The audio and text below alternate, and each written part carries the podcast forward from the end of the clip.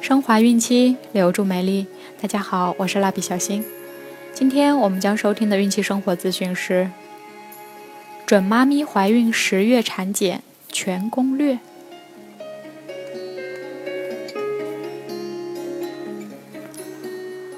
是由孕期至产后五年专业护肤品牌卡夫索为您提供。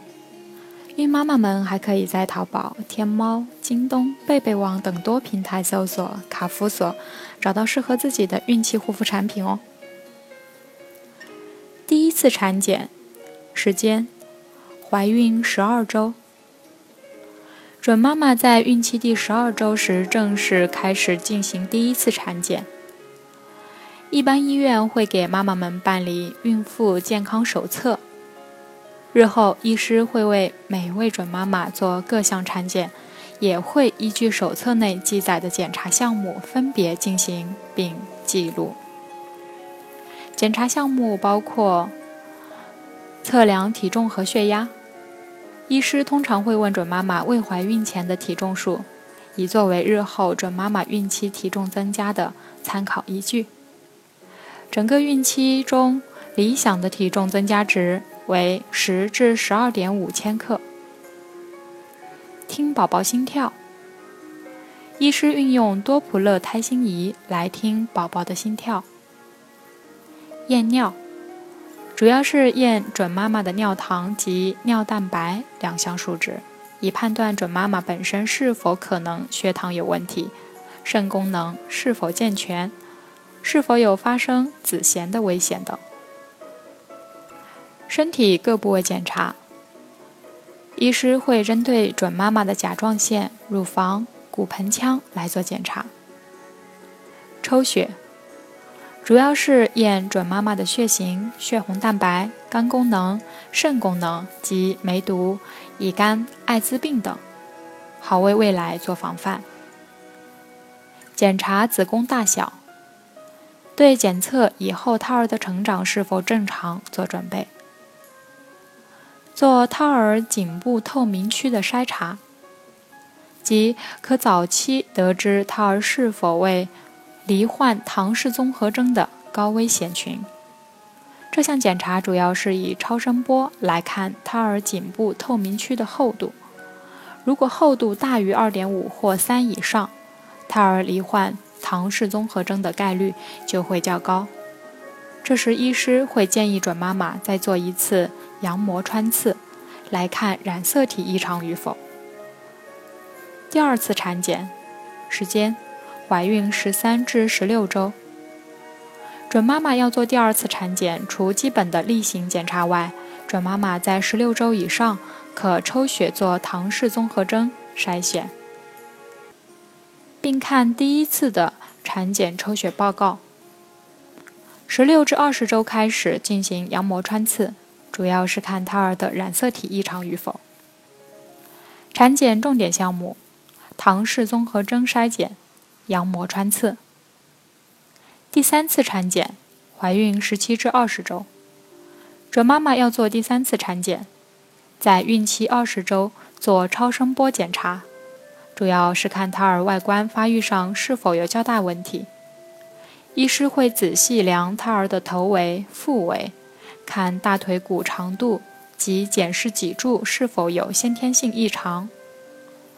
产检重点项目：超声波检查。第四次产检，怀孕二十一至二十四周，准妈妈要做第四次产检。大部分妊娠糖尿病的筛检是在孕期第二十四周做。如准妈妈有妊娠糖尿病，在治疗上要采取饮食调整。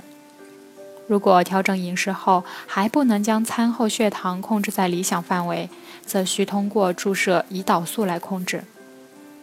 孕期不能使用口服的降血糖药物来治疗，以免造成胎儿畸形。第五次产检，怀孕二十五至二十八周，准妈妈要做第五次产检。此阶段最重要的是为准妈妈抽血检查乙型肝炎，目的是要检视准妈妈本身是否携带乙型肝炎病毒。如果准妈妈的乙型肝炎两项检查皆呈阳性反应，一定要在准妈妈生下胎儿二十四小时内为新生儿注射疫苗，以免让新生儿遭受感染。此外，要再次确认准妈妈前次所做的梅毒反应是呈阳性还是阴性反应，如此方能在胎儿未出生前即为准妈妈彻底治疗梅毒。产检重点项目：抽血检查。第六次产检。怀孕二十九至三十二周，准妈妈要做第六次产检。医师要陆续为准妈妈检查是否有水肿现象。由于大部分的子痫前症会在孕期二十八周以后发生，如果测量结果发现准妈妈的血糖偏高，又出现尿蛋白、全身水肿等情况时，准妈妈需多加留意，以免有子痫前症的危险。另外，准妈妈在三十七周前要特别预防早产的发生。如果阵痛超过三十分钟以上且持续增加，又合并有阴道出血或出水现象时，一定要立即送医院检查。产检重点项目：预防子痫前症，预防早产。第七次检查，三十三周至三十五周。准妈妈要做第七次产检，到了孕期三十四周时，准妈妈要做一次详细的超声波检查，以评估胎儿当时的体重及发育状况，并预估胎儿至足月生产时的重量。一旦发现胎儿体重不足，准妈妈就应多补充一些营养素。若发现胎儿过重，准妈妈在饮食上就要稍加控制，以免日后需要剖宫生产。或在生产过程中出现胎儿难产情形。从三十三周开始，产检应变为每周一次，每次检查的内容没有明显的变化，如测量体重、宫高、腹围、心率、血压、胎心、定期测量血尿常规等项目。不同的是，我们要开始做胎心监护了。产检重点项目。超声波检查、胎心监护。胎心监护是通过绑在准妈妈身上的两个探头进行的，一个绑在子宫顶端，是压力感受器，其主要作用是了解有无宫缩及宫缩的强度；另一个放置在胎儿的胸部或背部，进行胎心的测量。第八次产检，怀孕三十六周。从三十六周开始，准妈妈越来越接近生产日期，所以此时所做的产检以每周检查一次为原则，并持续监视胎儿的状态。第九次产检，怀孕三十七周，由于胎动越来越频繁，准妈妈宜随时注意胎儿及自身的情况，以免胎儿提前出生。第十次产检。怀孕三十八周，从三十八周开始，胎位开始固定，胎头已经下来，并卡在骨盆腔内。此时，准妈妈应有随时准备生产的心理。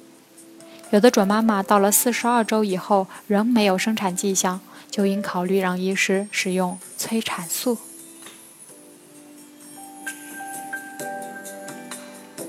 好了，我们今天的内容就分享到这儿了。卡夫所提供最丰富、最全面的孕期及育儿相关知识咨询，天然养肤，美源于心。蜡笔小新，愿你孕育的宝宝健康聪明。期待您的订阅，我们明天再见。